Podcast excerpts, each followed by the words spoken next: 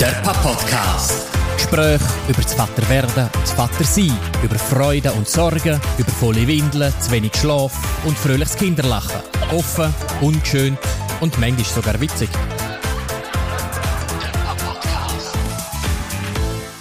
Dani, wir sind zurück vom Pop-Podcast. Heute mal mit einem wichtigen Thema, wie es mir dunkt. Etwas, wo ich glaube, für uns Allväter früher oder aktuell mal wichtig sein wird oder vielleicht auch schon wichtig war. Es geht um Erste Hilfe bei Kind. Genau, Notfall bei Kleinkind, bei Kind, ja. Ja, ich glaube, es betrifft früher oder später jeden irgendwann einmal, ja. Ich glaube, du kommst nicht daran vorbei. Aber erzähl ich mal aus deiner persönlichen Erfahrung. Hat es bei dir in der Familie schon mal einen Unfall gegeben? Ja, Unfall oder Notfall. Also Unfall, ja. Und der allererste Unfall, den wir mit, mit Kindern erlebt haben, also in dem Sinne deftig war, muss jetzt mit einem schönen Schmunzeln können sagen, ist zum Glück nicht mir passiert, sondern ist meiner Schwiegermutter passiert. Ähm, und zwar ist ihr, der, der Eltern, also damals noch, äh, der, der Kleine natürlich, äh, der kleine Bub, der Noah, anderthalb ist er genau, nein, nicht einjährig war er und, und dort ist er aus dem Kinderwagen rausgefallen, wirklich sau doof im, einem Bruchteil von Unachtsamkeit und äh, auf, auf den harten Boden und hat sich einen sogenannten Astbruch im Unterarm geholt. Ja. Uh, okay, das klingt unangenehm. Ja, er, der Noah, glaub, also ich bin jetzt selber nicht dabei gewesen, der Noah hat das in dem Moment hat kurz brüllt, aber er hat sich recht schnell gefasst. Es war dann aber auch klar, gewesen, es ist etwas. Und ich und meine Frau sind dann am gleichen Abend dann noch in die Notaufnahme gegangen und dort war er eigentlich ziemlich tiefenentspannt. Er hat dann einen Gips bekommen. Was hat er also, dazu gebracht, um wirklich ja. ins Spital zu gehen? Also hat man gesehen, dass es gebrochen ist? Weil etwas am Schwierigsten ist ja immer so ein bisschen zu unterscheiden, ist es einfach jetzt eine ganz normale Verletzung, eine kleine, oder ist es etwas, das wirklich medizinische ja. Aufmerksamkeit braucht? Ja, er hat sich dort noch nicht selber können artikulieren mit knapp einjährig oder gut einjährig. Also hat noch nicht können sagen, was er selber hat, aber äh, rein von der, von der Körpersprache her hat man gemerkt, dass das etwas nicht stimmt. Also er hat sich die ganze Zeit den Unterarm gegeben und das ist für uns ziemlich schnell, ziemlich klar gewesen. Ähm, da stimmt etwas nicht, da, das müssen wir zeigen lassen. Ja. Und haben dann auch zuerst angerufen im Spital, wir können vorbeikommen äh, und so weiter und so fort. Die haben uns auch so telefonisch gut beraten gefunden, mal kommen. Der Papa-Podcast. Ja, und das andere, was mir aber noch viel deftiger eingefahren ist, ist mit dem zweiten Kind, mit Nino, passiert. Er hat einen sogenannten Pseudokrupp gehabt. Also das ist, ähm, man sich, ja, eben jetzt fachlich kann ich es glaube nicht äh, zu wenig gut erklären, wenn sich irgendwie die Atemweg ähm, ein bisschen zu fest verengt im Zusammenhang mit so einem Husten und, und da kommt er wie zu wenig Luft über und hustet dann nur noch und hustet nur noch. Und er hat das, als er das erste Mal bekommen hat, das war so ein Schockmoment für mich. Äh, wirklich einfach nicht mehr gewusst, wie reagieren. Meine Frau kommt zum Glück aus dem Pflegebereich und ist dort wesentlich versiert, dass ich auch die ganze Zeit auf sie vertraut habe, im Sinne von, ja, sie weiß schon, was machen oder wie zu tun. Ähm, wo sie aber auch langsam so ein bisschen Fragezeichen auf die Stirn bekommen hat, oder zumindest habe ich es zumindest interpretiert, im Sinne von, oh, was, was können wir noch machen? Und bei all diesen Hausmitteln, eben Dusche mit, mit Wasserdampf und so, nicht mehr genützt. Ähm, und klar war, hey, wir müssen handeln, wir, müssen jetzt einen Notfall. Sie hat dann eben gerade so vor dem Kinderspital angerufen, weil das mitten in der Nacht war. Ähm, und die hat gesagt, dann kommen wir vorbei. Dort ist es mir in dem Moment nicht gut gegangen. Also einfach so im Sinne von, hey, was geht jetzt ab, was passiert? Äh, das zu wenig gut einschätzen ist jetzt sogar eine lebensbedrohliche mhm. Situation und so. Ja. Kontrollverlust. Ja, sozusagen. Und dann sind wir ins Auto abgefahren, keine 200 Meter und es ist mir schon viel besser gegangen. ja. Auto, das kann man Auto fahren. Nein, wir sind trotzdem noch gegangen. Du bist halt tätig geworden, hast Kontrolle zurückbekommen, hast du etwas gemacht? Vielleicht. Ich glaube, das ist doch nur ja, recht aber wichtig. auch die Entscheidungen gegangen sind. Und auch jetzt noch, also er hat äh, immer wieder Pseudogruppenfall, ähm, untypischerweise auch jetzt noch ähm, so regelmäßig alle halbe Jahre mal so einen Anfall. Aber jetzt können wir völlig gelassen mhm. reagieren, wenn er das hat. Ja. Und wenn es wirklich ganz, ganz heftig ist, entsprechend Medikamente geben, ähm, wo wir eben so eine Notreserve die haben. Und bei dir, mit der Aurelia, auch schon mal irgendwie so Action gehabt, was äh, Fall, anbelangt? Ich glaube, so wirklich voll Action noch nicht, aber vielleicht magst du dich da nicht mehr so erinnern, am Anfang ist eigentlich fast alles Action. Also, man, wo sie das erste Mal irgendwie etwas nicht richtig können schlucken und dann so ein bisschen angefangen zu würgen, was das Kind ja die ganze Zeit machen, wenn ich im Nachhinein raus noch gefunden habe, ist mir gerade so ein bisschen im Moment lang, oh, sie hat etwas verschluckt, ich komme keine Luft mehr über und das sind so ein bisschen Sachen, wo man vielleicht langsam Erfahrungen damit überkommt. Aber ich, ich kann das Gefühl nachvollziehen von wegen, oh, was muss ich jetzt handeln, muss ich etwas machen? Aber so richtig einen Unfall hat sie wirklich noch nicht gehabt. Also sie ist jetzt da schon mal die Stege ein bisschen runtergepurzelt, sich ein bisschen den Kopf angeschlagen, aber alles in diesem Bereich, wo gerade kannst sagen, ja gut, okay, hat jetzt schnell ein bisschen weh, da ist ein bisschen verschrocken, brüllt schnell, aber man kann es beruhigen und es ist nachher gerade wieder gut. Aber ja, ich glaube, früher später wird sicher der Moment auch mal kommen, wo nachher irgendwie Blut da ist oder du nicht weißt, oh, Gehirnerschütterung, ja. nicht Gehirnerschütterung.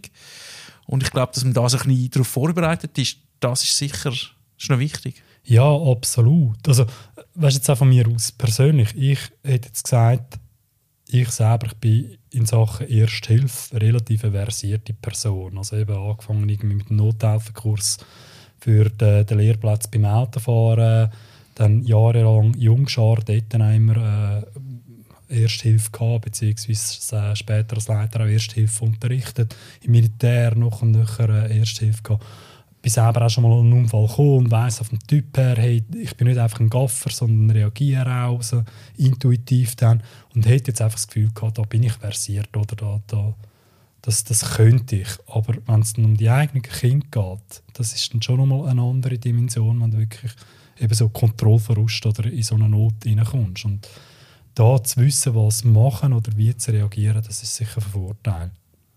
Hast du Panik, oder? Ich glaube, am Schluss geht es genau um das. Das ist schwierig, um sich in so einer Situation selber einzuschätzen, wenn, wie du sagst, wenn es um die eigenen Kinder geht. Weil ich glaube, die erste Reaktion ist einfach mal, dass man Angst hat. Und das kann halt schon lähmen. Das kann extrem lähmen, ja. Der Podcast. Also, ich konnte mit einem Fachexperten reden, der Daniel Riesen. Er ist ein Kursinstruktor für Kindernotfälle. Er hat im Rettungsdienst geschafft, ist Erwachsenenbilder, selber ein Vater von mittlerweile zwei Kindern im Teenageralter. Und ich konnte mit ihm so ein bisschen mal reden, wie denn das ist so mit Notfällen und Kind. Und habe ihn auch gefragt, was sind denn so die gängigsten Kindernotfälle. Am besten hören wir einfach mal schnell rein, was er da sagt. Kinder sind von Natur aus neugierig. Sie probieren immer wieder aus. Das sollen sie natürlich auch. Und darum sind Sturzverletzungen sind eine der häufigsten Unfallursachen auch im Kindesalter. Anatomiebedingt weisen aber auch kleinere Kinder unterschiedliche Proportionen, Proportionsverhältnisse aus, vom Kopf zum Körper. Und darum fallen halt viele Kinder auch auf den Kopf was schneller zu Schädigungen kann führen. Zudem ist auch die Luftröhre bei den kleinen Kindern viel, viel kleiner und Atemprobleme gibt es viel mehr. Sagt das durch Verschlucken von Teilen oder durch Infektionen. Und dass man da richtig reagieren kann, das hilft Leben retten. Also Sturzunfall hast du selber gesagt, Aurelia schon verstecken oben runterpurzeln und so kann man also sagen, bist völlig im, im Normbereich. Vielleicht auch eben ich mit meinen Jungs, die irgendwie aus dem Kinderwagen rauspurzeln, das, das passiert einfach, oder? Jetzt ist aber auch das, was man ein erwartet, oder? Ich glaube, das ist auch das, was ich jetzt finde, da bereitet man sich mental wahrscheinlich am ehesten darauf vor, über das Kind geht um und ich meine, entweder vielleicht geht es eine Prellung oder, aber dann einschätzen, wie schwerwiegend das ist, finde ich, ist doch nochmal, ist trotz allem schwieriger. Wenn du vielleicht damit rechnest, hey, mein Kind geht um, ich meine, zum Erkennen, nein, das könnte jetzt vielleicht eine Hirnerschütterung sein oder nicht. Ich finde, da brauchst du schon auch noch so ein bisschen, ja, wahrscheinlich einfach die Erfahrung. Ja, und es gibt doch noch gewisse Unterschiede, eben gerade auch von der Reaktion her. Wenn dann tatsächlich irgendwie so etwas passiert, wie du bei einem Kind reagierst, das kannst du nicht gleichsetzen mit dem, was du gelernt hast, eben in der äh, Ersthilfe-Nothilfe-Kurs oder so. Da gibt es dann schon ein paar andere Sachen. Und dazu habe ich auch noch mal den Daniel Riesen können fragen, was dann äh, besonders wichtig ist, eben wenn ein Kind einen Unfall hat, wie man darauf reagiert. Ruhig bleiben und den Überblick behalten. Nur wenn ich selber besonnen kann reagieren, dann kann ich auch korrekt helfen. Was jetzt einfach tönt, ist aber das Schwierigste in so einer Situation. Gerade bei Kind, wo von irgendwo oben runtergefallen ist, soll man nicht einfach einem Reflex nachgehen und das in die eigenen Arme nehmen, sondern halt wirklich zuerst studieren, wäre es möglich, dass Wirbelsäulenverletzungen vorliegen. Und dann wäre es in den Arm nehmen, so halt etwas vom Dümmsten, was man machen könnte. Das klingt jetzt ja wirklich, ja, schon auch das recht einleuchtend, aber ich glaube, ich weiss nicht, ob ich das wirklich könnte, so ruhig zu bleiben, dass du eben nicht zu deinem Kind angehst und es tröstest. Aber das ist jetzt sicher gerade ein Extremfall, und irgendwie halt Wirbelsäule, Kopfverletzungen, im Normalfall gehst du wahrscheinlich mal davon aus, dass es eben nicht so schlimm kommt. Ja, und äh, also eben, ich meine, trösten kannst du trotzdem einfach nicht trösten im Sinne von, nimm sofort in den Arm Mhm. oder so, dort, das, um weitere Verletzungen zu vermeiden, ja.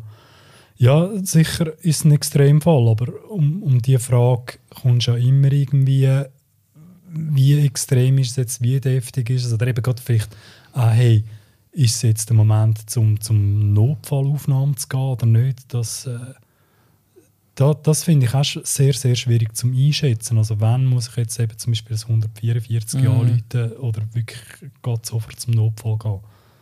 Das ist, ja, eben, ich glaube, in vielen Fällen lohnt sich sicher zuerst mal telefonisch irgendwie ein bisschen Hilfe anzufordern. Es gibt ja die verschiedensten Arten von Leuten, die man kann anrufen kann. Sei es Kinderarzt, sei ein Spital, sei es irgendein Toxzentrum bei einer Vergiftungserscheinung. Ich, und ich, meine Erfahrung ist ja, dass die Leute, die dort arbeiten, recht schnell können einschätzen können, dass man eben vielleicht ein älterer Teil ist, der ein Angst hat.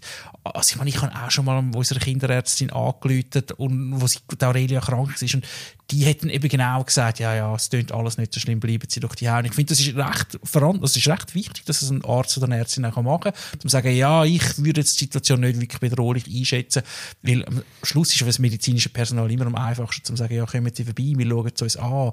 Aber jemand, der dann wirklich auch kann erkennen, dass es vielleicht gerade eben Eltern können auch übervorsichtig sein. Ja, mit so jemandem redest, das ist sicher beruhigend. das gut einschätzen. Ja, das wäre auch für mich das Naheliegendste, oder mal den, den Kinderärzten, den Vertrauensärzten in dem Sinne anzuleiten, aber die ist halt nicht immer 24 Stunden erreichbar. Leider oder genau, nicht, wenn es passiert, nicht. dann ist sie sicher nicht erreichbar, weil es irgendwie am Wochenende ist oder so.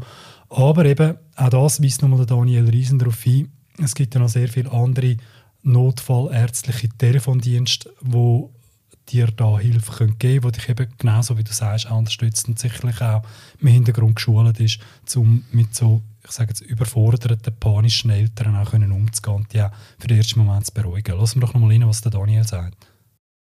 Wenn dein Bauchgefühl sagt, dass du jetzt lieber externen Rat hast, dann hol das. Es gibt verschiedene Möglichkeiten, bevor man direkt selber zum Arzt geht. Auf deiner Krankenkassenkarte hat es eine Telefonnummer für medizinische Hilfe. Kannst dort nachfragen. Leute mal dem Kinderarzt an. Oder, auch beim 144, sagen sie dir, was du alles sollst machen oder wie schlimm dass sie den Unfall einschätzen. Natürlich, wenn du findest, ganz schlimm, dann darfst du es auch einem Arzt zeigen. Sollst du es auch einem Arzt zeigen, weil das sind Fachpersonen. Ich bin eher so ein bisschen gehemmt, um einfach jetzt um 144 anzuleiten, oder? Weil ich denke, ja, wenn, wenn jemand anders wirklich einen Notfall hat, dann ist das dringendst. Und jetzt einfach zum dort anrufen, um mal Abklärungen zu machen, um mal zu fragen, hey, ist jetzt das Grund genug, um einen Notfall aufzusuchen oder allenfalls sogar die Ambulanz zu holen, da bin ich eher gehemmt. Und dort habe ich auch noch mal Daniel gefragt, soll man denn dort oder darf man dort einfach mal anrufen, um wirklich eine Einschätzung abzuholen? Genau, das 144 ist auch besetzt durch medizinisches Fachpersonal. Und wenn du dort anläutest und der Fall schilderst, die können dir dann auch einen Rat geben. Das 144, wenn du das anläutest, bietet nicht jedem Fall eine Ambulanz auf, aber sie können dir auch Ratschläge geben, wohin das du sonst kannst wenden Das finde ich persönlich jetzt sehr spannend. Ich wäre wirklich auch eher jemand gewesen, der vielleicht ein bisschen gehemmt wäre, genau wie du. Hey, äh, unsere Notfallressourcen sind irgendwie knapp, ähm, wenn wir da nicht wirklich das übermäßig belasten. Aber man hört, dass das total in Ordnung ist, gibt dann auch eine gewisse Sicherheit, um das dann vielleicht eben irgendwann mal machen. Ähm, dass man dann sich wenigstens nicht noch mit dem hadert. Aber am Schluss ist ja sicher auch ja, eben, Erfahrung wichtig, wie ich es vielleicht am Anfang schon mal gesagt habe, aber gewisse Grundtechniken oder vielleicht auch so ein bisschen gewisse einfachste Diagnosefähigkeiten, die können einem in so einer Situation sicher auch weiterhelfen. Ja, oder auch überhaupt die Sicherheit zu gewinnen in solchen Situationen, oder? Um es mal theoretisch, vielleicht möglichst praxisnäher durchspielen, wie reagiert man eben halt, wie man einen Erstnothilfekurs macht. Das macht ja in dem Sinne auch Sinn. Also fürs Lernen Autofahren musst du einen Ersthilfekurs machen. ähm, dass, du eine gewisse Grundbasic hast und da eben das auch bei deinen eigenen Kindern zu machen, ist dem Sinne nichts als eine schlaue Idee, oder? Der Papa-Podcast. Und eben, wie wir gesagt haben, der Daniel Riesen tut ja mit, mit seiner Firma, die er auch hat, Help to Help Notfallschulungen, bietet er auch explizit Kindernotfallschulungen an. Und ich darf jetzt da sagen, so als Väterberater habe ich exklusiv für Väter aus dem Kanton Zürich ein, ein Angebot am 12. März, wo wir so eine Kindernotfallschulung machen können und von Daniel Riesen höchstpersönlich ähm, eingeführt werden, eingeleitet werden und das Training bekommen. Wie lange geht denn das? Und wo findet es statt? Das ist im Wetzigen. Wir können dort im FITZ, in der Räumlichkeit vom FITZ, das ist vom Familienzentrum im Wetzigen, dürfen wir dort äh, drin sein. Und das ist am Samstag den ganzen Tag. Wir starten morgen mit einem gemeinsamen Mittagessen bis dann am äh, späteren Nachmittag. Und Mittagessen, der beste Start im Tag. Mittagessen, der beste Start am Tag. Nein, zwischendurch denke ich, nein, aber gerade das Mittagessen, vielleicht wollen wir das ansprechen, also nebst dem Kursinhalt, der ja sicherlich eben sehr, sehr wertvoll ist, es soll natürlich auch gehen und darum lade ich exklusiv nur Väter ein. Ähm, es soll auch darum gehen, dass man mit anderen Vätern in Kontakt kommt und so sich auch ein bisschen vernetzen kann. Und wie melde ich mich an? Da kannst du einfach über die Website vom Väterberater www.zh.ch Väterberater, dort hat es eine Rubrik Kurs, das sollte relativ einfach zu finden sein und da kannst du dort dann alles nochmal nachlesen. Die detaillierten Informationen zum Kurs, Kurs wann er ist, wo er ist, wie man sich kann anmelden über E-Mail äh, an mich. Okay, das klingt alles zusammen super spannend. Und was lernt man genau in dem Kurs? Hey, da geben wir die Stimme am besten einfach auch nochmal um Daniel Riesen. Gerade bei den Kindern gibt es ein paar Spezialitäten, die man muss beachten muss. Viele haben schon Kenntnis von Erster Hilfe bei Erwachsenen. Trotzdem gibt es bei den Kindern zwei, drei so Spezialitäten, weil Kinder sind nicht einfach kleine Erwachsene. Und in diesem Kurs Nothilfe am Kind lernt man eben genau diese Spezialitäten zu kennen, so dass man optimal reagieren kann. Und gerade bei einem Kind ist es halt einfach wichtig, dass wir als Erwachsene die Ruhe können ausstrahlen und auch genau wissen, was wir machen.